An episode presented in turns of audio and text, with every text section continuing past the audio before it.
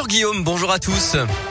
Dans un instant, scandale sexuel à l'école normale supérieure de Lyon, inquiétude autour de la bronchiolite des tout petits et un drame à Saint-Bel. Mais d'abord, un mot du week-end d'Halloween et de la Toussaint qui commence aujourd'hui. La préfecture du Rhône serre la vis contre les rodéos urbains.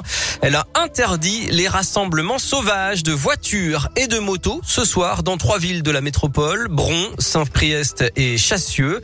Un important dispositif policier sera engagé cette nuit de vendredi à samedi et les participants seront verbalisés promet le préfet. Et vous serez nombreux à fêter Halloween ce week-end, d'autant que la fête l'an dernier avait été gâchée par le couvre-feu. Alors côté déguisement, hein, les classiques euh, zombies, Dracula ou sorcières ont toujours la cote. Cette année, il y a aussi les tenues inspirées de la série Squid Game. C'est l'événement, les combinaisons rouges, les survêtements verts.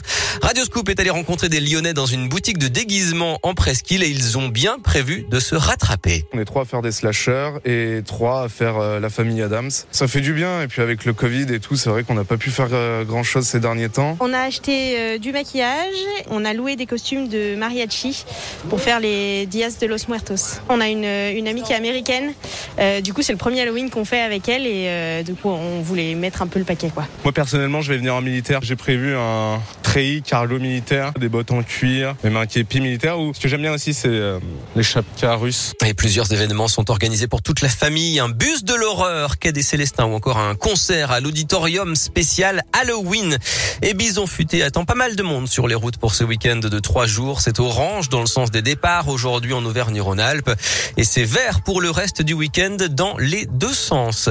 Le courant va être rétabli ce matin à Saint-Bel près de l'Arbrel. 45 foyers ont été privés d'électricité après un drame de la route hier soir. Un jeune de 19 ans a perdu la vie dans un accident un petit peu avant 20 heures selon les pompiers. Sa voiture a percuté un poteau électrique. La de la prestigieuse école normale supérieure de Lyon savait mais n'en a pas fait assez. C'est la conclusion d'une enquête sur les violences sexuelles et sexistes dans l'établissement. L'inspection générale de l'éducation a recensé 27 situations depuis 2017. Les victimes sont des étudiantes à l'exception d'un cas. On y reviendra avec plus de détails dans le prochain journal à 8h30. Alerte à la bronchiolite. 11 des 13 régions métropolitaines sont en alerte rouge. Plus d'un millier d'enfants de moins de deux ans ont été hospitalisés la semaine dernière. Chez nous, les consultations ont augmenté de 56% par rapport à la même période en 2019. Les hospices civils de Lyon doivent s'adapter pour faire face en espérant que la situation s'améliore rapidement. Hugues Desombres est le chef de service de, pédiatrie à l'hôpital femmes-mères-enfants de Bron vague dure un certain temps. Et alors que d'habitude elle débute fin novembre, début décembre, et qu'elle dure en gros jusqu'aux vacances de février, bah, elle a déjà commencé et on imagine qu'elle va perdurer jusque peut-être aux, alentours des vacances de Noël. C'est comme euh, des chutes de neige qui arrivent bien avant l'hiver. Et bien évidemment, ça surprend tout le monde. Ce manque d'immunité chez les plus petits est dommageable parce que ce sont les personnes les plus à risque. Donc effectivement, les nouveau-nés, on est tout à fait vigilant par rapport à cette situation euh, parce que ça peut se compliquer et découler sur des hospitalisations. Et des défenses immunitaires plus faibles chez les bébés à cause des confinements qui ont réduit les contacts avec l'extérieur. Alors raison de plus hein, pour adapter les gestes barrières, le masque, le lavage des mains et la distance en cas d'infection.